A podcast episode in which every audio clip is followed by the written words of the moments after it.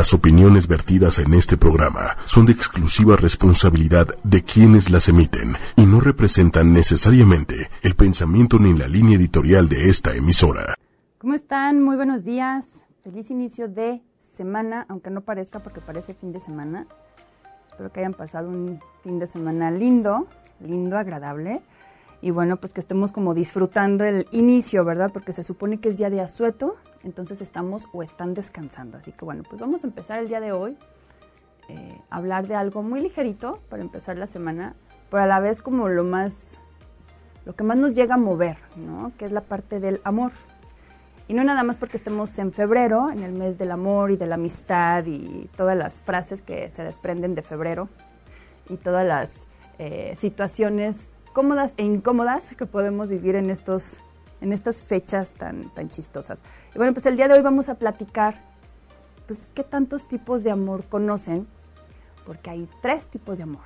Tres tipos de amor, pero a lo largo de nuestra vida, soy yo, soy la que está haciendo ese sonido, ¿no? Mm, a lo largo de nuestra vida, como que vamos experimentando el mismo amor en diferentes facetas, ¿no? Entonces, para hablar del amor necesitamos entender este tipo de sentimiento hablando de amor que no es una emoción, es un sentimiento y que puede mutar y que hay varios tipos de amor y que a veces los, acomodamos donde no deben de ir, a veces sí, y ahí es donde vamos a tratar de eh, filosofar o de entender un poquito a través de tantos filósofos que han pasado por, por estos temas, como Platón, uno de ellos, que hablaba de estos tres tipos de amor. Y bueno, pues eh, ya para entrar de lleno, hay esta parte que todos conocemos, el primero que conocemos es el amor eros cuando lo identificamos con la pareja, ¿no? Entonces el eros, de alguna manera como que nos dice ya mucho de lo que es, no sé si ustedes lo hayan escuchado, yo me imagino que sí. Tú ya lo has escuchado, Manuel, me imagino, el tipo de amor eros. Sí, sí, sí. De hecho, el, el nombre como tal lo usan, lo relacionan muchísimo, ¿no? Con con el amor, la sensualidad y todo este rollo de pareja, justamente. Exactamente. que, mencionaste algo al principio, que en lo que no estoy de acuerdo. Dijiste algo muy sencillo. Y yo creo que el amor de sencillo no tiene nada. Ni el nombre, ¿verdad? Ni el nombre. Pues sí, tienes razón. ¿Sabes qué? Tienes razón, tiene razón aquí nuestro director Manuel. Porque no es sencillo, pero es algo con lo que todos estamos familiarizados y debería de ser sencillo porque todos estamos como capacitados para, sentir amor o lo hemos experimentado. Eh, hablábamos ahorita de eros, erotismo, de esta parte física, como bien decía Manuel, sensual, eh, la parte del placer, la parte de la atracción. Este tipo de amor es lo primero que nosotros identificamos como enamoramiento y es lo que creemos que es amor, amor, amor del bueno, amor puro. En amor, miento. ¿En qué? Enamoramiento. En, ¡Ay! en amor, miento. Órale, no, bueno, eh, eso no me gusta. Es, un, es que es un truco del enamoramiento. O sea, es una trampa, el amor es una trampa. El amor no, el enamoramiento tal vez. Y muchos se encargan de hacerlo, como buenos magos. Así Te enamoran te entran en ese enamoramiento porque te venden una máscara que no son y te enamoras de un personaje. Así es. Sí, te enamoras donde no debes de enamorarte o más allá. Creemos que es amor algo más allá de lo que es una sensación, una atracción, una, una cuestión fisiológica, eh, por instinto, totalmente instintiva, que no está mal, que finalmente para que empiece una relación de pareja, pues tiene que haber este tipo de amor eros. O sea, sí o sí, porque si no, entonces lo vamos a confundir y entonces vamos a tratar de buscar afuera algo que deberíamos de tener dentro. Entonces, el amor eros, esta parte del amor del atractivo, de cuando te atrae mucho la otra persona y que a veces no, no entiendes por qué y tienes una atracción más allá de la razón, bueno, es ese tipo de amor eros que es lo que debe de tener una pareja para empezar, claro que sí. Pero luego existe otro tipo de amor, que es el amor filia. ¿Tú has escuchado el amor filia? Eh, me suena, pero no me, no me agrada cómo suena. ¿No te agrada cómo filia. suena? Filia. El amor filia, de hecho, es un poco más lindo. Se supone que debe de ser un poco más lindo. es el amor hacia todo lo que es la humanidad, la filosofía, la amistad, la, familia, todos estos grupos de pertenencia que a veces vamos como reconociendo a lo largo de nuestra vida, los identificamos o lo podemos identificar según Platón eh, como el amor filia, porque es esta parte, de, de hecho la filosofía es parte del amor hacia la conducta humana, en fin, eh, muchísimas cosas, o el estudio de ella, ¿no? Entonces, este tipo de amor lo podemos sentir ya aquí eh, aterrizadamente con los amigos, con la familia. Ahora, ¿qué pasa cuando tienes esta empatía o esta química filia con alguien y de pronto lo conviertes en tu pareja? ¿Qué va a faltar ahí? Pues no tienes esta parte de la pasión, del fuego, del que te hace incluso tener arraigo a esa, a esa persona. Entonces estamos confundiendo el tipo de amor de una amistad hacia una pareja. ¿Por qué? Porque de entrada es bien complicado y sobre todo en nuestra sociedad entender que existe la amistad entre hombres y mujeres. Es bien complicado. Eh, generalmente se confunde con una sonrisa con un coqueteo, una buena atención con un interés. Entonces, ahí vamos como nosotros mismos, ¿eh? nosotros mismos vamos interpretando mal las intenciones de este tipo de amor. Y muchas veces hay muchas parejas que se casan con este tipo de amor filia cuando eran sus amigos o tenían una empatía de amistad. Pero a ver, esto es que me, entran ya muchas dudas. ¿Me estás diciendo que entre un par de amigos no podría entonces existir el otro tipo de amor? No, sí. Sí. De hecho, es muy fácil que de la filia pases al eros. Híjole, bueno, otra vez, eh, eso de muy fácil, es que es todo un tema, porque de repente está la amistad, ¿no? De repente puede surgir la admiración, eh, no necesariamente este gusto físico. Exacto. Porque creo que, creo que en, este, en estos temas no necesariamente. O puede ser lo último. O, lo menos importante. Sí, exacto. ¿No? Eh, y muchas veces es de los más fuertes. Pero también creo que es muy fácil confundirlo. Pero sabes que, que sí se confunde cuando tienes esta, esta empatía, esta afinidad. Pero aquí es donde tenemos que tener bien en cuenta o bien claro, bien clarito, que cuando tú no sientes atracción por tu pareja, sino sientes esta parte de la comodidad o de la química por afinidad, entonces es un tipo de amor filia y funciona. Aquí vamos a entrar en muchas contradicciones. Funcionan esos matrimonios, esas parejas, esos noviazgos, funcionan. Incluso hay amistades, hay amistades de mucho tiempo que tienen un tipo de amor eros mezclado ahí en medio y no pasan esa línea, pero no lo pueden negar. Saben que hay un tipo de química y un tipo de atracción. Entonces ahí es donde entra la, la capacidad de discernir nosotros qué tipo de amor estamos sintiendo en ese momento. Ahora, el tipo de amor del que estamos hablando, ya sea eros o sea filia, no es que sea una constante, no dura para siempre, nada dura para siempre. El amor eros es el primero que se acaba o se, o baja después de algún tiempo, algunos años. El amor filia perdura, es un poco más resistente. ¿Por qué? Porque las afinidades o la química va más allá de la atracción física, que orgánicamente dura muy poco tiempo o menos tiempo. Pero entonces, en esta parte de el amor eros que se convierte en filia, lo hace para sobrevivir, para poder coexistir. ¿Sabes? Entonces, ¿qué pasa?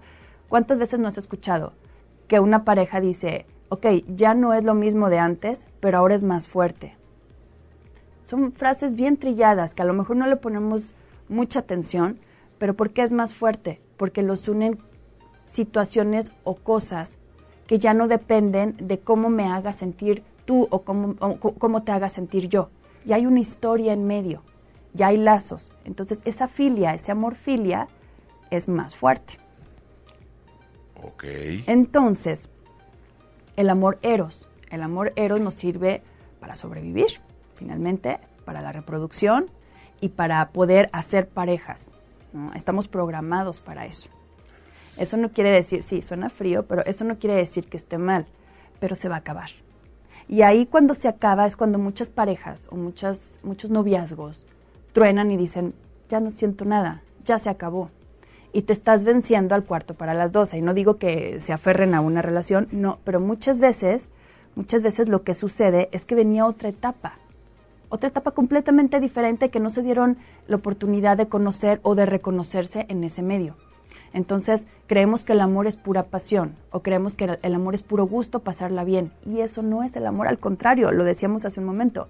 El amor sí conlleva muchísimo sacrificio, muchísima parte de ceder, pero sobre todo de conocernos, de irnos conociendo, que vamos cambiando constantemente, que no siempre vamos a ser las mismas personas y que va a llegar un momento en que el eros se va a ir y entonces vamos a empezar a activar otro tipo de energía u otro tipo de amor con esa persona para poder seguir de la mano.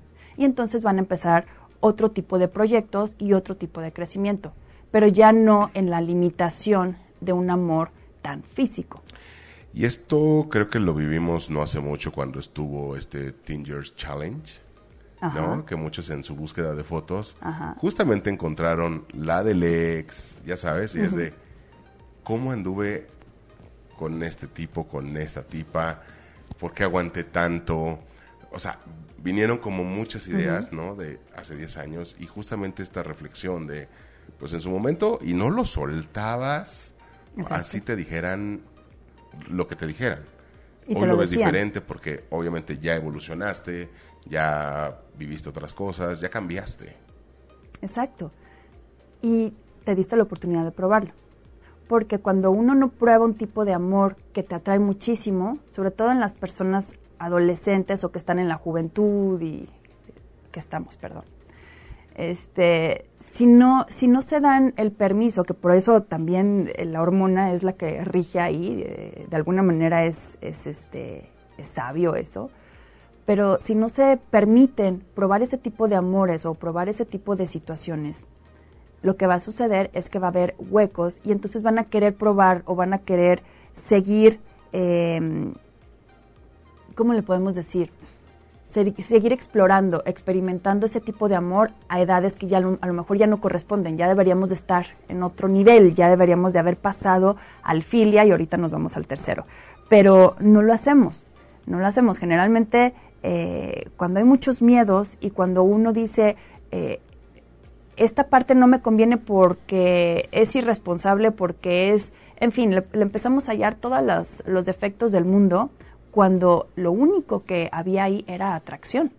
Entonces queremos hacer como muchos planes con un tipo de amor que no va a llegar muy lejos. Y en realidad, pues ahí, sorry, pero ahí, si tienes ese tipo de amor y si tienes ese tipo de mm, situación enfrente y tienes la edad adecuada, lo conducente es hacer eso, vivirlo para después de algunos años poder hacer esa reflexión de ya no necesito esto. En, su momento era necesario, ahora ya no, ¿no? Sin, sin, generalizar o sin decir tienen que hacer esto, ¿no? Cada quien tomará sus decisiones. Pero entonces tú recomiendas que... Bueno, pero es que ya tengo muchas preguntas. Primero, así como uno madura y evoluciona, nuestros, nuestras emociones, nuestros sentimientos, nuestro amor, ¿madura? Claro, Claro, de hecho, eh, si pudiéramos, por ejemplo, tener madura o no. o no. O no. si pudiéramos tener aquí a una chica de 16, 17 años, con su visión del amor que tiene o del mundo que tiene, ¿no? Son más pasionales, más dramáticos, el o es todo o es nada, eh, no me mandó un mensaje y lloro, o sea, tienen la intensidad a todo lo que da el amor eros así es, es intenso, es dramático, es fuerte, es muy fuerte, sí, pero ¿qué pasa? Llega otro chico y se le pasa, ¿sabes? Ya se le olvidó y entonces ya hay otra cara que establecer ahí. Entonces así funciona esa parte, no perdura mucho. ¿Qué pasa con las amigas con los, o con los amigos, con las amistades? Te puedes pelear, puedes discutir, puedes a lo mejor alejarte y va a seguir ese tipo de amor, claro, si es real, si es verdadero entonces puedes tener ese tipo de relaciones duraderas donde van a conocer a lo mejor un chorro de parejas tuyas, un montón de parejas tuyas. Y es difícil, o sea, a la inversa, es muy raro que una pareja tuya conozca muchos tipos de amistades, porque ya no me llevo con mis amigos o ahora son otro tipo de mis amigos. No, es al revés. Las parejas cambian. El amor filia se establece eh, desde más adentro. ¿Por qué? Porque no hay ese interés del ego, del yo te doy, tú me das, de, de llamar la atención, de ser el número uno en la vida de la otra persona. No, no se establece esa parte en el amor filia. Tú quieres porque quieres. Tú eliges ser amigo, tú eliges ser em, parte de ese círculo, ¿no? Entonces, por eso, el amor eros va a durar menos, incluso dentro de una pareja. Entonces, ¿qué pasa cuando se termina este tipo de amor eros? Del erotismo vienen los lazos, viene ese tipo de amor filia que podemos experimentar con otros amigos, pero ya dentro de tu pareja. Entonces se convierte en tu amigo o en tu amiga, se convierte en un compañero de vida y es lo que entendemos después como pareja. Pareja, parejos. Vamos parejos construyendo de la mano, vamos con proyectos, vamos eh, acompañándonos en un montón de cosas y entonces ya no te importa tanto si tienes o no ese tipo o esa parte de la sensación fuerte porque ya no es lo primordial. Ya en tu cabeza no se establece como lo primero que hay que hacer primitivamente con una pareja. Entonces ya tienes otro tipo de intereses. Eso es el amor filia. El amor por la naturaleza, en fin, todo lo que sea un amor que sientes porque es parte de ti, porque te sientes parte de ti. Pero hay otro tipo de amor, el tercero, que es creo que la meta o, a donde quisiéramos ir o, el, o, el, trabajo que hacemos el día a día, que es el amor ágape.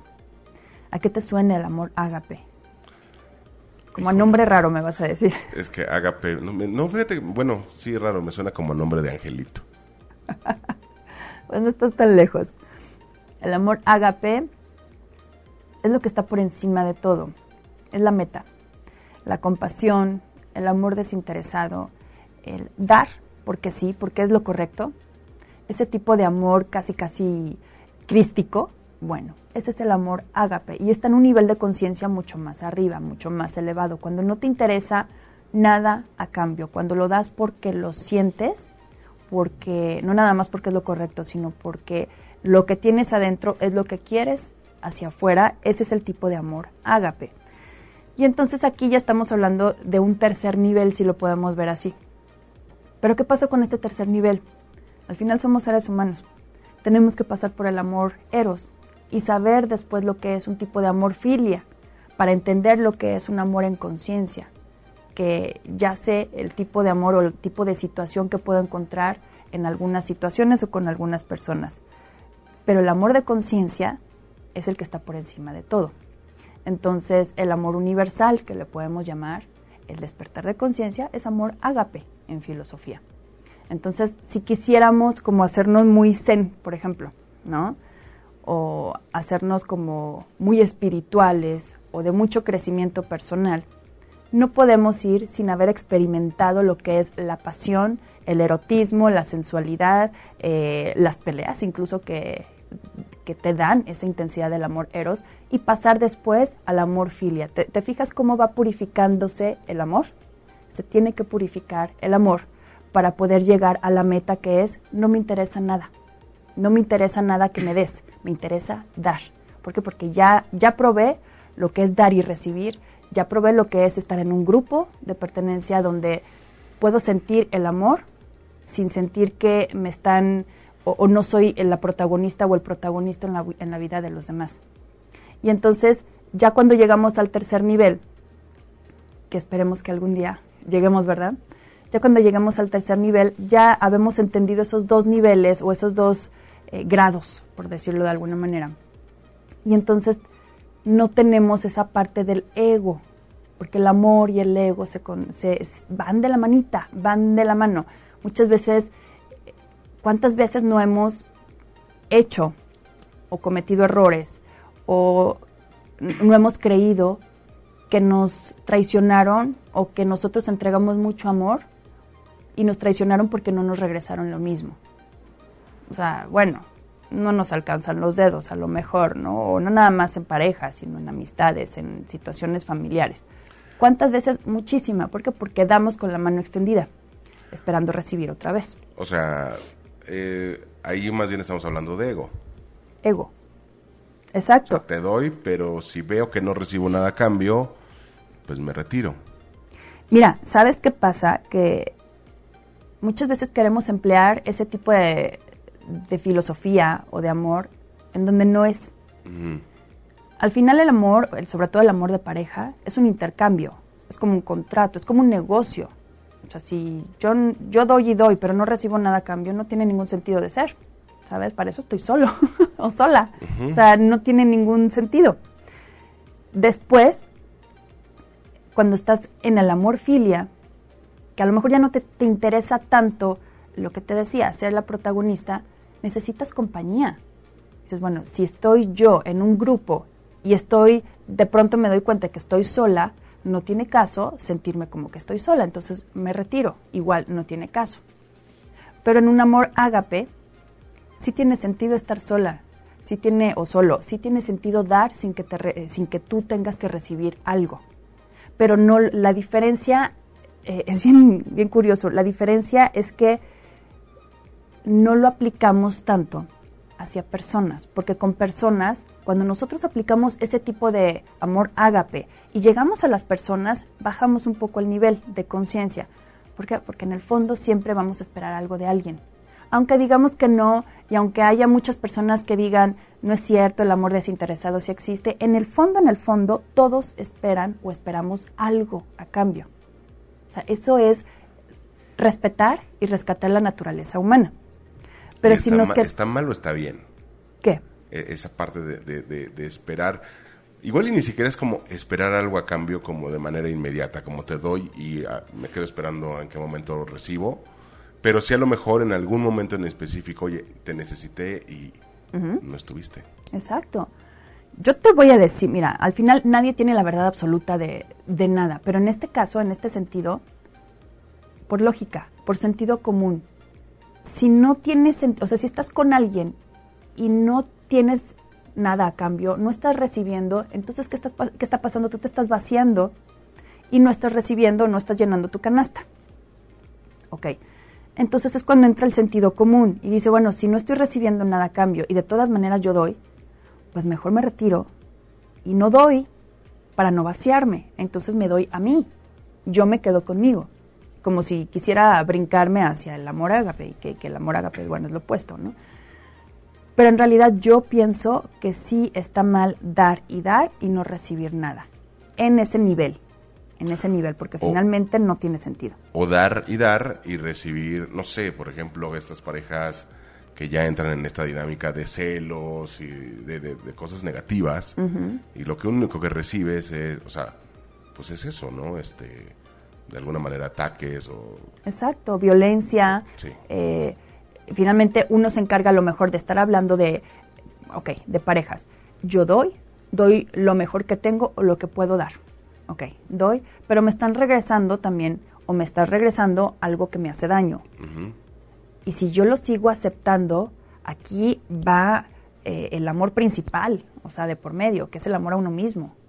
O sea, ¿dónde estás tú? ¿En qué, en qué lugar te pusiste para que tú creas o, te sientas bien, o, aunque no te sientas bien, lo sigas haciendo, que tienes que dar y dar y dar amor a cambio de patadas, de enojos, de insultos, o sea, por Dios, o de indiferencia, porque recordemos que la indiferencia es un tipo de violencia de las más difíciles de salir, porque no se da uno cuenta, pero es de las más agresivas. Entonces, ese tipo de amor, pues no sirve tampoco, ese destruye, pero entonces viene el primo hermano del amor.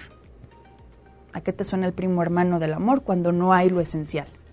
Costumbre. Exacto. Viene la costumbre. Y entonces la pregunta, ¿por qué no lo dejas? ¿Por qué no la dejas? ¿Por qué, ¿Por qué no haces algo por ti o por qué no cambias esa parte? Porque me hace falta. Y la costumbre es más fuerte que el amor. Para eso existe, para que nosotros podamos seguir en pareja muchos años y muchas veces a lo mejor sin querer pero seguir mantenidos en una relación donde ya no hay o ya se desgastó lo principal. No necesariamente tiene que ser así.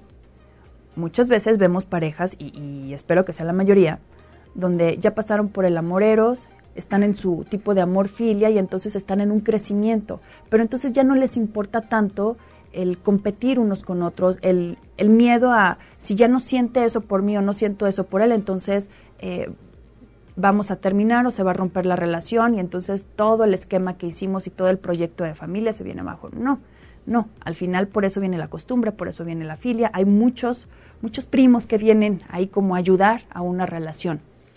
¿Ayudar? Ayudar. Ayudar. Sí, sí se necesita ayuda. No, o sea, sí se necesita ayuda, pero la costumbre... ah, Yo creo que puede tener también el otro lado, porque puedes estar tan acostumbrado que no ves que no necesitas estar ahí. Generalmente eso sucede por lo mismo, porque es más fuerte. Porque es más fuerte. Fíjate cómo funciona nuestra mente. Ahí vamos con el dato un poquito orgánico, científico, como siempre. La costumbre nos hace sentir seguros en un territorio conocido. Para nuestra mente el mejor estado, inconscientemente, siempre va a ser lo conocido, en, cualquier sentido. ¿eh? Es más, ejemplo tonto, si escuchamos la radio y de pronto ponen una canción nueva y de pronto le cambias a una canción que has escuchado muchísimas veces, que te gusta a lo mejor ya nada más porque la has escuchado muchas veces, te vas a ir, generalmente la gente se va por lo conocido, para poderla cantar, para poderla eh, sentirse, en fin, o sea, le- nuestro cerebro tiene que gastar más energía cuando hay que aprender algo. Llámese el detalle más básico o este tipo de decisiones o de situaciones donde estamos en la costumbre o estamos en la disyuntiva de empezar algo nuevo. Híjole, acabas de tocar un tema este, espeluznante, en serio. Porque, por ejemplo, en programación, hablando de radio, de música, justamente, en programación, justamente, eh, bueno, eh, entiendes que la verdad es que el ser humano es tan moldeable a base de la repetición. A base de la repetición. ¿no? Y, y- y justamente así se crean los éxitos. Eh, que la primera vez que escuchas una canción, hasta le haces el feo. Dices, ¿y esto qué? En 15 días la vas a estar tarareando, cantando y bailando en el antro. ¿Sí? Indudablemente. ¿Por qué? Porque es tanto que la escuchas que es, ah, es un éxito. Y por pertenecer al grupo, entonces me adapto al éxito del momento. Pasa lo mismo con las personas. A lo mejor la primera vez no pelas a alguien, ¿no? No te llama la atención. Pero es tanto, y sobre todo pasa yo creo que en las relaciones de trabajo. Diario lo están viendo, se están tratando, y pues entonces se crea esta mezcla de, ah, caray, Los como que estoy como que- sintiendo algo que no estaba ahí. Sí, como que me entiende, yo lo entiendo, ay, me hace sentir, no sé cómo me hace sentir, pero me hace sentir súper bien. Y empieza uno con este tipo de sensaciones que no tienen mucha respuesta. Entonces la mente tiene que asociar, ah, ¿estás sintiendo algo padre? Bueno, vamos a asociarte con algo que hayas vivido anteriormente, ¿no? O, o por otro lado, cuando estás con alguien que la relación ya está, es, es tormentosa, tienen problemas diarios, eh, bla, bla, bla, pero, pero ya tenemos muchos años juntos. Híjole, el volver a empezar, yo ya no tengo la misma edad, este, el empezar con una persona es conocerla, igual esa persona tiene hijos, yo tengo hijos, eh, no, qué tormento, mejor me quedo aquí. Claro. No vaya a- a ser. Y aparte, ¿sabes qué es lo peor? Que da miedo. Y es un miedo real. El miedo a, de hecho, la frase, ¿no? Más vale malo por conocido que bueno por conocer. Así funciona, exactamente así funciona nuestra mente. Con todas esas preguntas que nos hacemos, lo vamos sintiendo en miedo. No vaya a ser. Y no porque no lo conoces. Y no porque no sabes. Y no sabes qué te espera más adelante. Entonces, tenemos una relación a lo mejor mala, muy mala, pero que ya conocemos cuáles son todos los demonios que tiene. Entonces sabemos cuáles son los alcances. Entonces, ¿qué, qué sucede? Que es como una casa. La conoces tan bien que la puedes recorrer hasta oscuras. En oscuridad la puedes recorrer y sabes que no te va a pasar nada. Por eso hay que saber recorrer nuestras casas. ¿Qué sucede? Que cuando sales de tu casa no lo haces en la calle y es una línea recta a lo mejor. Sí. Ay, ya se me fue. Espérame tantito. ¿Ya se me fue? ¡Qué oso! Tranquila, tú acá Bueno, controlamos denme, denme un segundo. Sí, porque la mente como que nos juega muchísimas trampas, eh, que se pueden confundir esos pensamientos con sentimientos y emociones, y que de repente ya cuando vemos estamos más metidos en, en nuestra propia trampa, vaya. En nuestra propia trampa, y también es algo un poco cultural, porque cuando, cuando estamos en la disyuntiva de decir, ¿me aviento o no me aviento a cambiar o a tratar de tener otro tipo de relación o a tratar de, incluso a lo mejor ni siquiera de cambiar de pareja, a lo mejor tratar de hacer una terapia, hacer un cambio, hay un miedo, hay un miedo por esta parte de la costumbre que les decíamos, ¿no? Bueno, entonces, la costumbre que viene a ser en todo esto, instalarte y plantarte por tu propia seguridad, aparentemente, de que ahí en tu territorio estás bien. ¿Por qué? Porque antes, bueno, pues no teníamos esa parte de la seguridad ni de, del sedentarismo, vaya, en una sola persona. Esta parte de la monogamia, no quiero decir que es nueva, pero sí, un poco, o sea, fue una cuestión cultural implementada, ¿sabes? Por, mucho, por muchas razones. Entonces, parte, parte de poder cumplir con esos requisitos son estos eh, aliados o estas herramientas que se llaman filia, que se llaman costumbre, que se llaman conveniencia, muchas veces comodidad. Todo eso para que nosotros podamos seguir dentro de una sociedad ya construida y, e implementada y que al final, pues, bien o mal ha funcionado. Hasta ahorita ha funcionado en ese sentido, que haya muchos divorcios no tiene nada que ver, ha funcionado. Ese es otro tema. Ese es otro tema, pero también parte de, de aquí, de que cuando se acaba el amor eros, las, las personas van y buscan lo mismo en otra persona. Que en realidad siempre han buscado. Siempre estás buscando. Y eso es normal. Pero aquí la parte importante es que, o sea, e-, este tipo de relaciones donde un divorcio, dos divorcios, tres divorcios, porque no funciona, es porque termina un tipo de, de sentimiento o se termina algo, empieza a cambiar la relación, a mutar, como es lo más natural del mundo, y entonces nos hacemos para atrás, o se hacen para atrás, y así ya no me gusta. Y el no me gusta te hace perderte de muchísimas cosas, tal vez lo mejor que venía en la relación. Nadie dijo que fuera fácil, Nadie dijo que fuera miel sobre hojuelas, claro que no.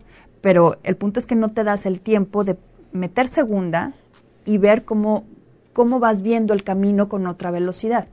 Ya no con esa lentitud de la pasión y de, de los dramas y de la intensidad, no, sino eh, el, el, que te, el que te hace superar ese tipo de mm, situaciones inmaduras, porque es un amor inmaduro, y llevarte hacia el siguiente paso.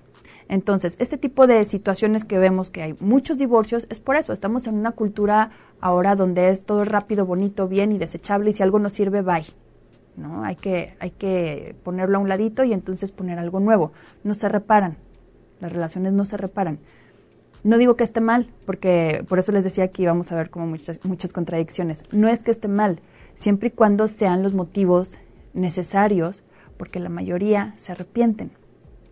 La mayoría se arrepienten porque, como bien dicen, vienen terminando con el mismo infierno, con diferente demonio. o sea, aquí podríamos decir, no es que esté mal el sentimiento, no es que esté mal el amor, lo que está mal son las decisiones que de repente tomamos. Claro. Sí, sí, porque al final, fíjate, si estamos tomando esa decisión para mejorar en nuestra vida, es porque ya tenemos como un objetivo claro, ¿no? Pero para ir a hacer lo mismo, exactamente lo mismo, y no nada más en matrimonios, en noviazgos también. No tiene ningún sentido. Y ahora, si eso, ese tipo de situaciones lo podemos trasladar hacia las amistades, también lo vamos a encontrar. ¿Qué pasa? No, ya no es mi amigo o ya no es mi amiga porque eh, me hizo, me dijo, no me dio, no me peló o me hizo un lado, o bueno, el drama. Ok, ¿cuál, ¿desde dónde te estás relacionando? para que todo mundo te coloque en el sillón de la víctima. O sea, ¿desde dónde te estás relacionando? Si es desde la necesidad de que te den todo el tiempo y de llamar la atención, va a ser lo mismo familia, amigos, pareja, no pareja, lo que sea. Va a ser exactamente lo mismo. Entonces, en el momento en que uno tiene la parte eh, básica, la parte primaria, bien instalada, que es el amor propio, ya no te estás relacionando desde la necesidad, te empiezas a relacionar desde el compartir, compartir algo que tú tienes y algo que a lo mejor te también te pueden dar, pero no pasa nada o no desde la necesidad.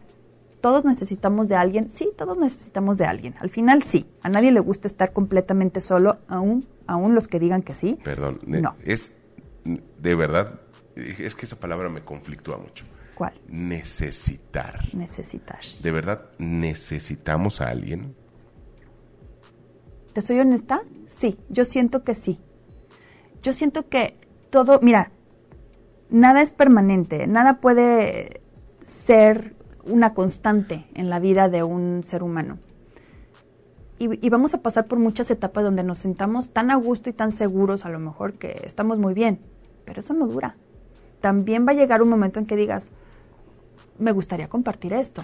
Bueno, sí, pero me gustaría compartir esto. Quisiera estar con alguien, pero es que no me encanta la palabra necesitar. No, no es linda. Pero fíjate, ahí te va otra trampa de la mente. Estás muy bien.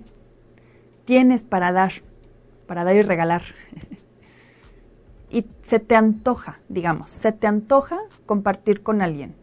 Si lo cumples, lo compartes y a lo mejor ya queda y, y- y te alejas de esa persona y sigues con tu vida. Pero si a ese antojo no llega nadie, se va a convertir en necesidad porque la mente es caprichosa, la mente te va a jugar mal. De un antojo, de un- una situación donde fue una idea, una exacto, una idea bonita, el hecho de que haya pasado por tu mente, tu mente se va a encargar de ahora lo cumples, a base de lo que sea. Entonces, si no se lo cumples pronto y de manera ligerita, se va a encargar de que se convierta en una necesidad. O sea, podría convertirse hasta en una obsesión. tal vez no en una obsesión, porque finalmente el, para que detonara en una situación obsesiva, ya tendrías que haber pasado por ansiedad. ¿sabes? O sea, y, y digo, tendrían, tendrías que tener muchos elementos ahí para, para llamarle obsesión, pero, pero sí se convierte en necesidad. Ahora, chécate lo que acabamos de platicar. Esta formulita tan sencillita y carismática podría terminar derivando en una pequeña fórmula que nos puede explicar la infidelidad. Sí, claro, es lo mismo. Exacto. Es lo mismo porque, porque tú ya estás en otro tipo de amor. ¿Ahí está bien? Ahí está perfecto, licenciada. Ahí está. Sí. ya estamos en otro tipo de amor. Pero entonces llega algo que a lo mejor llega a remover ciertas cuestiones y no le das mucha importancia. No le damos mucha importancia. Pero ¿qué sucede? Que entonces el proceso mental subconsciente con el consciente jamás van a estar de acuerdo, ¿eh? O sea, es una cuestión donde siempre estamos como ahí jugando, jugándole al two faces. Pero entonces, si nosotros no estamos bien plantados, si nosotros no estamos bien seguros de toda esta, no nada más esta información, de todo lo que ha sido nuestra vida, nuestra historia, de, lo que hemos creado, de lo que vamos avanzando como proyecto, ¿qué va a suceder? Entonces, donde pongo el ojo, pongo la bala. Y ahora lo cumplo, y ahora lo cumplo, y empiezas a ponerle importancia a algo que no, le no lo tenía por el simple hecho de que haya pasado por tu mente. No necesariamente. Mucha gente va a decir, yo no. Pues no, obviamente no. No. Pero se da más en personas solas. En personas que dicen, yo no necesito a nadie. Y no quiero necesitar a nadie. Está bien. Ok, ahí nos vemos en un año. Ahí te encargo. A ver si me sigues diciendo lo mismo. Cuando se te empiece a antojar, compartir una ida al cine, o un viaje, o pasar un fin de semana, o que te vaya muy bien en algo y no tengas con quién compartirlo en casa, a puerta cerrada. Ok. ¿sabes? Entonces ahí es donde ya empezamos a decir, yo no necesito, no necesito, no, ne- sí necesito, ahorita. ¿Sabes? Entonces, ¿qué pasa? Toda esa estructura y toda esa historia buena que venías haciendo empieza, empieza a demeritarse internamente. ¿Por qué? Porque ahorita tienes presente otro tipo de necesidad. Me pasó al revés. A ver. De repente, como que muchos años, mucho tiempo, estaba dedicado a complacer. Ok. ¿no? Así, dedicado a complacer. Mi felicidad se basaba en que la persona que estuviera conmigo estuviera feliz. Si esa persona no estaba feliz, yo me frustraba porque era mi culpa que no estuviera feliz y era un, todo un rollo, ¿no? O sea, de verdad entregaba mi vida por su felicidad para que después se fuera. El día, y no fue hace mucho, o sea, no tiene mucho, medio año, que por primera vez me fui de vacaciones solo, no sabía qué hacer. Porque siempre era a dónde quieres ir, qué quieres hacer, qué hacemos, y buscaba la manera de lograrlo. Nunca, y ese, es, en esas vacaciones me di cuenta que nunca le había preguntado a Manuel, ¿qué quieres hacer? Y fue una, una, una pregunta muy difícil de responder. Fue una revelación para ti. Y ahí lo puedes entender. Por eso le preguntabas a los demás. Porque en realidad, acuérdate que lo que nosotros hacemos o decimos hacia los demás es lo que quisiéramos para nosotros. Claro. O sea, lo que, incluso lo que aconsejamos es lo que quisiéramos que nos dijeran a nosotros.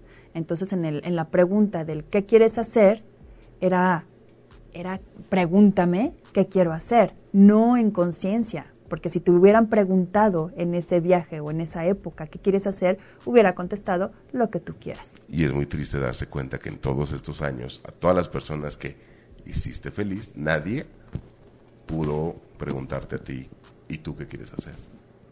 Y si te hubieran preguntado, no hubieras sabido tal vez. Tal vez, pero O sea, al final necesitabas pasar por eso para poder entender que hay momentos que dan preguntas, hay momentos que dan respuestas. Entonces, no necesariamente cuando nos preguntan vamos a tener la respuesta porque la mayoría de las personas eh, antes de los 30 años, 40, no saben realmente qué es lo que quieren en ese sentido, internamente, personalmente, no profesionalmente internamente es muy complicado descubrirse a sí mismo, quién eres, porque te define cuando tú dices quién eres.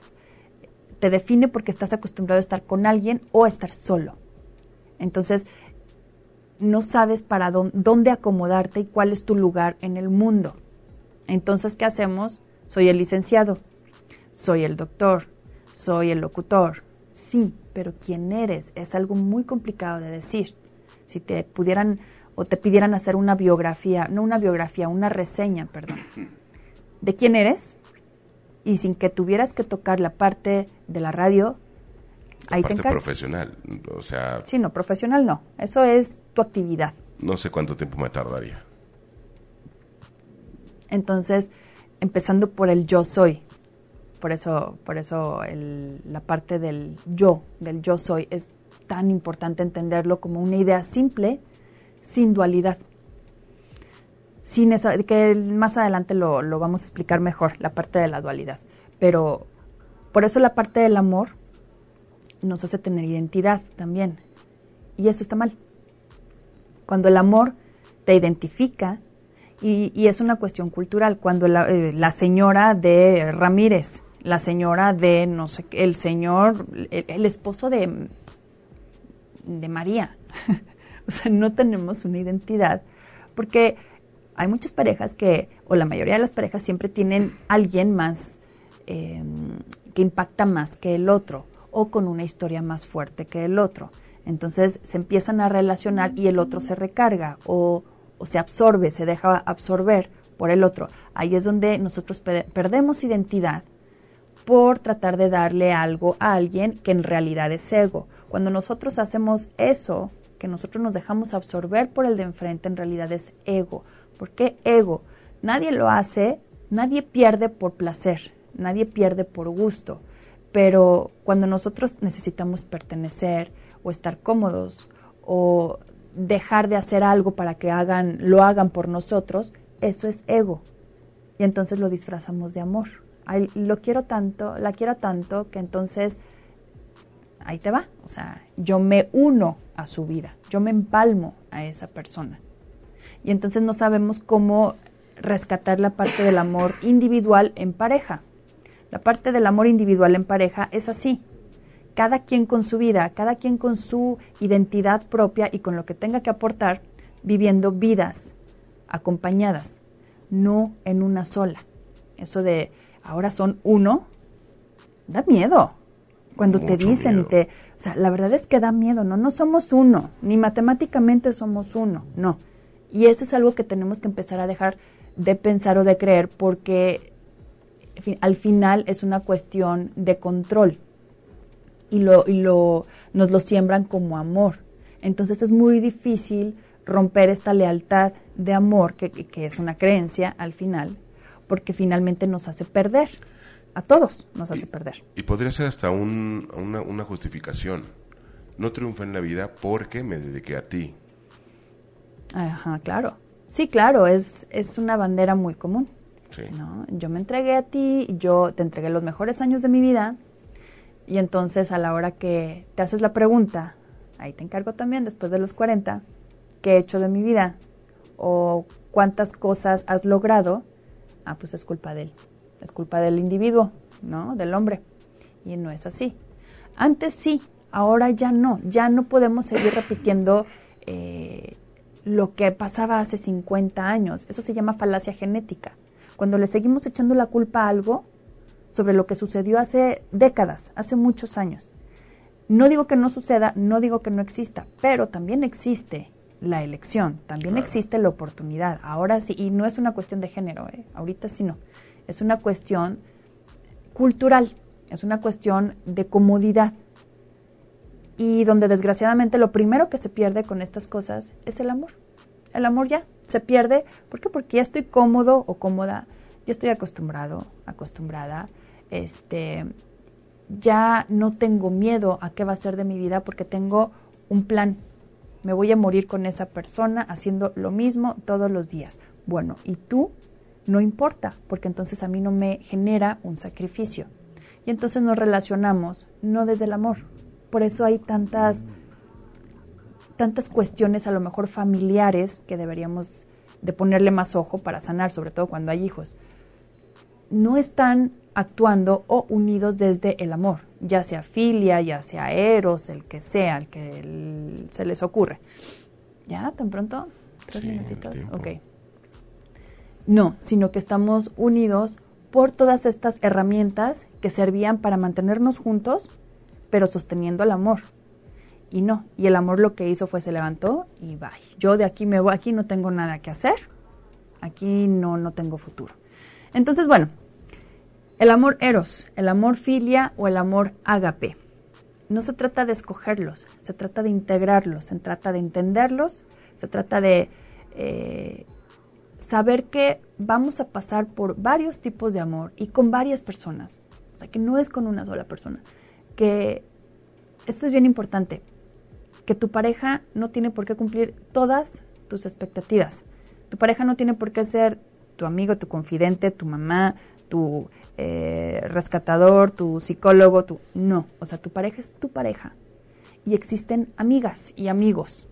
Y existen especialistas. Y existen un montón de personas allá afuera listas para compartir contigo desde otro tipo de lazos y de amor. El problema es cuando a una sola persona le queremos colgar todo eso, queremos depender tanto de esa persona o nosotros también hacemos que dependan de nosotros cuando no está bien. La exclusividad no funciona. Ah, no sé, es que eso ya me suena a otra cosa. No, no, no. O sea, es como todo, absolutamente todo contigo y no volteo a ver a nadie más. no, O o sea, eso es enfermizo. sí. Eso es enfermizo, es pesado, eh, da miedo, es cansado, no tiene sentido aparte y le pones, no nada más le pones una carga impresionante a la persona que tienes enfrente, lo ahuyentas y la ahuyentas, lo asfixias, te lo exprimes, te lo acabas antes de, de tiempo. No se trata de eso, se trata de poder tener nuestras, eh, nuestro grupo por fuera y poder compartir con nuestra pareja esa clase de amor que nosotros queremos tener en ese momento. Porque hay días que va a ser muy eros y hay días o temporadas que va a ser muy filia. Y no está mal, simplemente no se pierde nada, simplemente hay que ir bandereándole, hay que ir navegando. ¿Para qué? Para llegar al amor ágape. Si no pasamos por eso, no vamos a entender que sí existe la compasión y que sí ex- existe el amor a cambio de nada, el querer dar a cambio de nada o, no de nada, sino que el simple hecho de dar te produce ese amor infinito o ese placer del que estamos hablando desde el principio.